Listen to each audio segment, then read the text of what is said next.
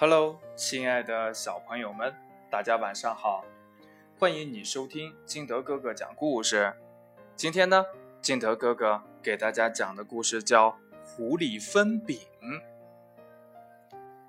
猪妈妈让小猪兄弟到集市买东西，临走时，猪妈妈给他们带了一张大饼，让他们在路上吃。这张饼呀，好香啊！里边啊放了蜂蜜和果酱，上面还撒了密密麻麻的芝麻。哎呀，太香了！小猪兄弟在路上走啊走啊，不一会儿就走累了，便坐在一棵大树下边休息。嗯，哥哥，嗯，咱们把大饼拿出来吃了吧？猪弟弟说。嗯，不行，还没到中午呢。猪哥哥说：“终于等到了中午，小猪兄弟迫不及待地拿出了大饼。猪哥哥用手一掰，就把大饼掰成了两半。可是这两半，一个大，一个小。嗯嗯呃，我年纪比你大，我吃大的吧。”猪哥哥说。嗯，不行不行，我年纪比你小，你应该让着我啊。猪弟弟急忙说。他们正忙着争论的时候，狐狸来了。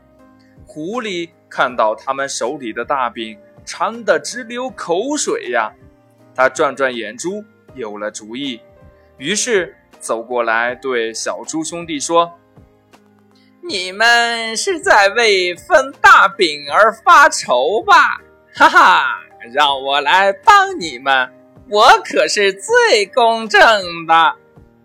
小猪兄弟听了，都把手里的大饼交给了狐狸。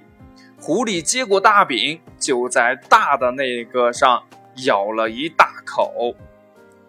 给，这回公平了。狐狸说：“呃，不行。”那大的那块又变成小的了，哦，这好办。狐狸说着，又在另一块大饼上咬了一口。嗯，不行不行，还是一块大一块小。小猪兄弟急得直嚷嚷。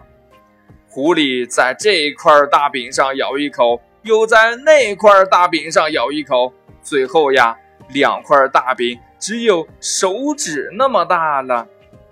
嗯嗯，这回两块一样大了吧？小狐狸拍拍肚子走了。